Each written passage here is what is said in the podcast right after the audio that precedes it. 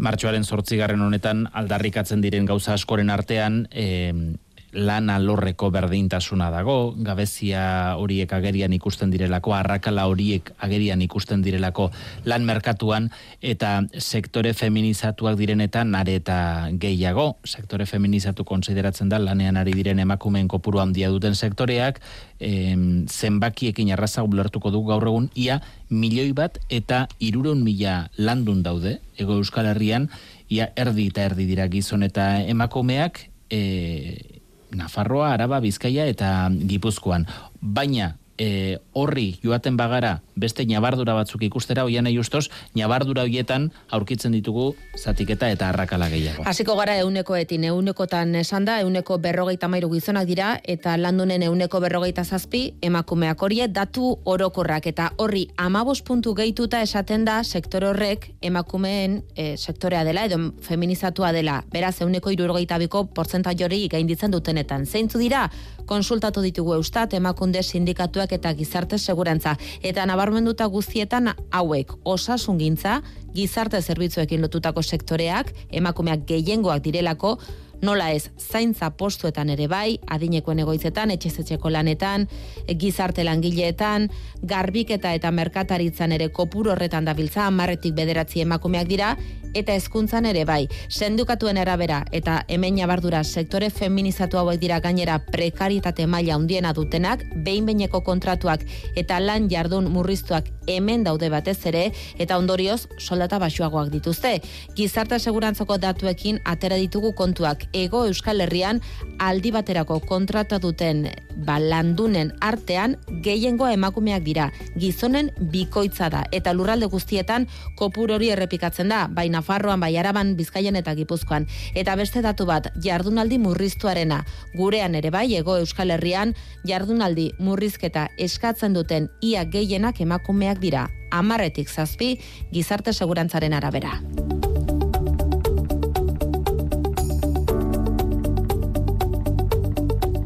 Sektore feminizatu horietan ari direnen egoera ezagutu nahi izan dugu gaur faktorian gertu gertutik. Eta bigei emakume gonbidatu ditugu. Nekan ezabala egun hon. Egun hon. Aipatu ditugun sektore horien artean zeurea dago, ezta? Bai, bai. Zertan lan egiten duzuzu, konta eguzu? Ba, ni garbitzailea naiz, Hernaniko komisaldegi naizen naiz garbitzan. E, hogeita zazpi urte da makizkit sektore hontan. Eta, bueno, ba, oso sektore prekarioa da ni egia esan jornada osua daukat eta eta beste ia den askoki konparatuta ondo nao, baino baino hau oso oso sektore prekarioa da. Zuek lana egiten duzuenak zenbat zarete? Eh, ze baldintzatan lana egiten duzue? Bueno, gu komisaldegitan ia denetan gaude bi bi garbitzaile ni nao jornada osoan e, eraikin eta lokala deitze zaion hitzarmena hori aplikatzea diatela, osea barrunen eta eta em, gero dago beste em, gizonezko bat kotxe garbitzen daitzala eta baita ere jornada erdia dauka nekin barrunen. Gipuzkoa deneta izango gea berrogeita zazpi bat langile eta nidakitela bintzat hiru gizonezko daude. Garai batian gizonezko gehiago zauden kotxe garbitzea sartzezianak beti gizonezkoak izan dialako eta barrunen ibiligeanak beti emakumiak izan gea. Baina jubilatzen jundian bezala eta emakumia sartzen hasi kotxea garbitzen, ordun zein digue jornada erdiak endu eta ordun itxe dau jornada erdia kotxea garbitu eta beste erdia barrunen. Ordun gizonezkoa, ba, ja lehen zaudena kotxe garbitzen desagertzen nahi dira. Oain, esango dizut daudela hiru gizonezko eta hiru oik daudela e, gu baino kategoria hobiakin. Bi dia peon espezialista, eta bestia da jefe de ekipo. Eta gu gea peon limpiadoras. Vanessa Núñez, egunon zuri ere. Egunon. Zuk non egiten duzu lan?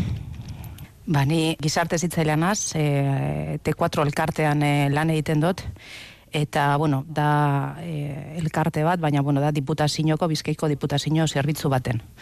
Guk e, ba, baztertu dauzen e, pertsonekaz lan egiten dugu, batzuk e, ni lan egiten du residentzia baten, batzuk eh, han bizi dira, beste batzuk eh, kalean edo bere, bere etxe bizitzan, perfil desberdinekaz, e, ba, aurren hasten dira ga, faktore asko, ba, e, gaizotasun mentalak, e, e, toksikomaniak eta... Zuen e, inguruan, lanean, ari zaretenak, batez ere emakumezkoa zarete?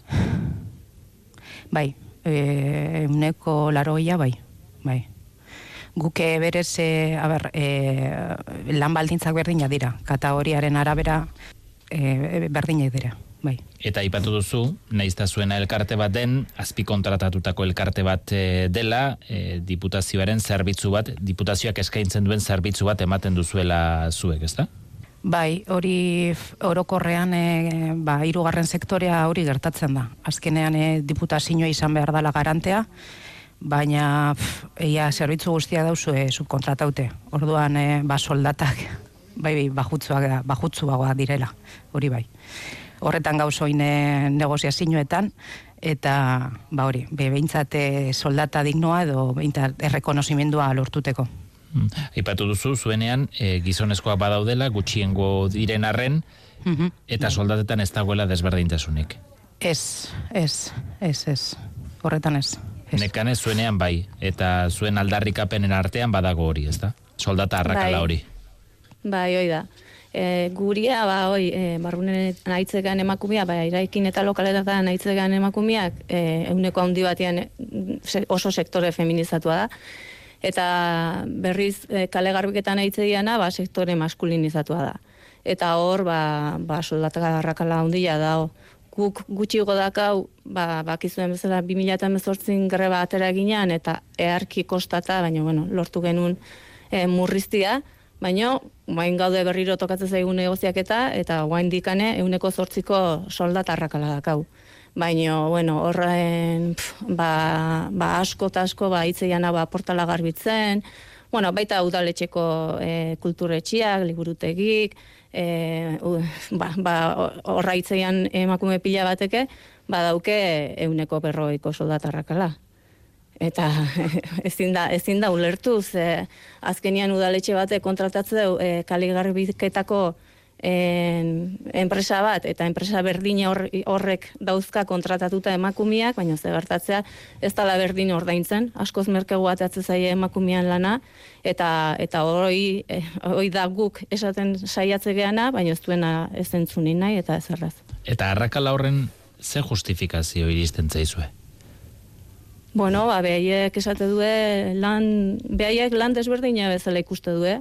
Gu berriz berdina ikuste du, diferentzio bakarra ikuste du, behaiek euneko handi batian gizonezkoa diala, eta eta gu emakumiak, baina den, bi sektoriak garbiketan aitzegea. Lan berdin berdina da, behaiek kanpuan lan aiteagatikan ba, badaukate plus bat, eta guk ez dugu eskatzen, gu bakar bakarrikan oinarrizko soldatan fijatzea, eta hor da ho arrakala hoi. Eta gero buen burrukan aste ganean eskatze deunian KPIare guk KPIa lortzeko burruka daka bate beharra, baina hoiei KPIa guri baino asko ze azkarrago ematei, eh? E, baldintzak negoziatzerakoan ere, lehenago eta errazago hartzen direla aintzat gizonezkoen eskakizunak emakumezkoen apaino. Bai, dudi gabe. Dudi gabe, o guri gure grebak beti dira asko zeluzeuak.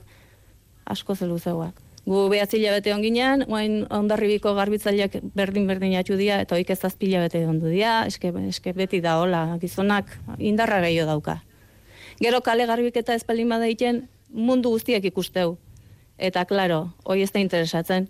Guria berriz gelditzea ate barrunen, eta claro, han barrukoak gehiegi ezpalima hauek protestatzen, ba, ba hortxe, behatzi bete. Jo, ba, dire lane invisibleak, ez da? Osea, zaintzak eh, dire lane invisibleak eta guk eh, oin ikusten dugu. Eta gure oine hori negoziazioetan guk ez dekogu, osea, hori e, diferentzia gizonek, gizonekaz, baina bai ikusten dugu e, ba, subkontratekaz e, ba, e, baldintzak eta eta soldatak dira askoz diferenteagoak eta askoz bajutzuagoak. Eta hori ez da gertautu behar. E, Banesa, urteek aburrera eginala, ikusten duzu bai. zuen kasuan behintzat baldintzak hobetu direnik? Ez, ez, ez, ez.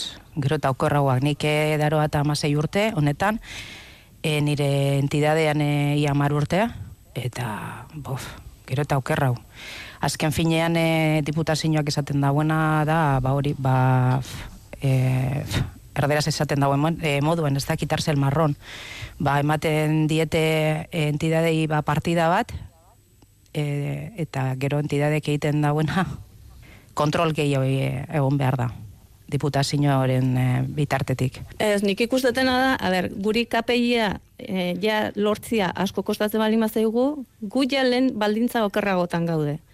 Orduan, e, ezin baldin badeu amestu igoera bat, eta KPI ere ez ematen, orduan nun, nun bukatzea guri hau, osea, ez, ez da posible. Guk KPIa, osea, ezin dugu ez da burrukature, osea, hoi ja bai edo bai eman behar dugu, burrukatu gabe. Hortikan, ja, igoera behar dugu, pixkat igotzen juteko, ze gure, lan, gure soldatak oso txiki dira, ez da posible hola biltzea. Emakume bate jornada osua lortzeko, garbitasunian adidez, ibili behar du, egun guztia area eta honea askotan. Ta askotan ez dakar jornada osua. Jornada osua ez zeukitzeak esan nahi du kotizazioara batxikigua dela. Orduan, jubilazioa iristean ian ebai, hor dago beste arrakala bat. Orduan, ba, emakumiak doble Aipatu duzu, zuek biok orain lan egonkorrak dauzkatzuela. Sektore honetan, e, azten ari direnek edo urte gutxi daramatzatenek, egonkortzeko lanordu, odo, lanaldi oso bat izateko, zenbat denbora pasa behar izaten da? Asko, gure sektorian mentzat, bai. asko. Asko, eta bai. geota, geota okerra dikoa, eh? Bai. bai. Esan dizuten bezala, komisalde egitan adibidez, jubilatze zanean pertsona bat, ondoren sartze zana, jute zan, sartze zan, haren jornada osua betetzea, baina guain, kendu itxetu, eh? Ordu gutxi jo sartze du, eta sartzean aia ez da sartzen jornada osuakin. Orduan, ba, ba, egon behazu itxoen beste jubilazio bat sortzeko. Eta pentsa, ni dikan jubilatzeko urtiak falta zaizkit, orduan nire ondoren sartu behar duna, bauka itxotia.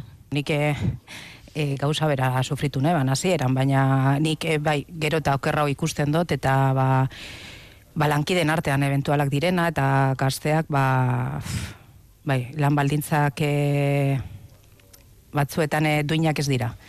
Ze ba, lana ez galduteko edo azkenean esperientzia edo beti esaten dure eske igual eh, ez dozku e, gero berriro dituko eta ba irenzten deurez. Beldurra asko eotea eta hortaz aprobetxatze dira. Hmm. Ja, badakile bai. ez ezku ez dila emango ez eiz, lana behar due, eta orduan ba, hortaz aprobetxatze dira.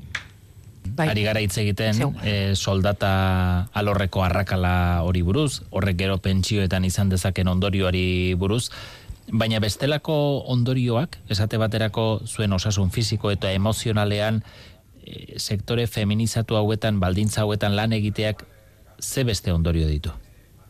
Bueno, ba, fisikoki, e, lesiok dazkau, ba, hainbeste urtetan lan egitze zanean beti postura berdinean, gero pixuare asko ibiltze deu, ba, zerbikalak, e, eskumuturrak, denak asko sufritze du, Eta gero geota urte gehiotan atxu behar deu eta, eta geota baldintza txarragotan. Ba. Gure arloan batez ere ba, psikologikoak edo emozionalak da beste erronka bat, patronagaz, e, ba, unartuteko e, gure osasun laborala hobetu behar dugula eta neurriak hartu behar ditugula, batez ere ba, psikosozialeko arriskuekaz, eta bai, ba, batez ere e, horretan, eta batzuetan bizi ditugun egoerak e, e, nahiko, nahiko latzak dira. Ni bizi izan dodaz, e, izan dodazanak, bai. Ba, violentzia, violentzia berbala, eta batzuetan ba, emakume izan da, ba, askoz gehiago. Gaur, e, martxoaren sortzigarrena izan da, aldarri morea, berdintasunaren aldeko aldarriak ari gara entzuten e, toki guztietatik. E, bai sindikatuetatik, bai erakundeetatik, bai kalean, iruditzen zaizue gaurkoaren ondoren azkartxo azten direla? Bu, bai, bai, segitxun. Denei entzungo jau feminismoan alde daudela, bukatu behar dela soldatarrakalakin, dena preste ongo ja, emango dena konponduko ala, e, baina gu 2000 eta mezortzen atera gina soldata arrakalakin bukatzeko, eta guan dikan ez du bukatu. Osea, eta hor dun, bulebarren kanpaldi jengen dunean, etorri zian donostiko zinegotzik, peno behetzi zaigun etorri, baina beste guzti bai, eta denak ulertze zuen gure egoera, eta, bueno, egi esatien ebazu pozata den emantzian ze greba guztin satisfazioik ez nun izan, eta egun hartan pentsatu nun, ba, lortu gendula, baina ikustet ez ez.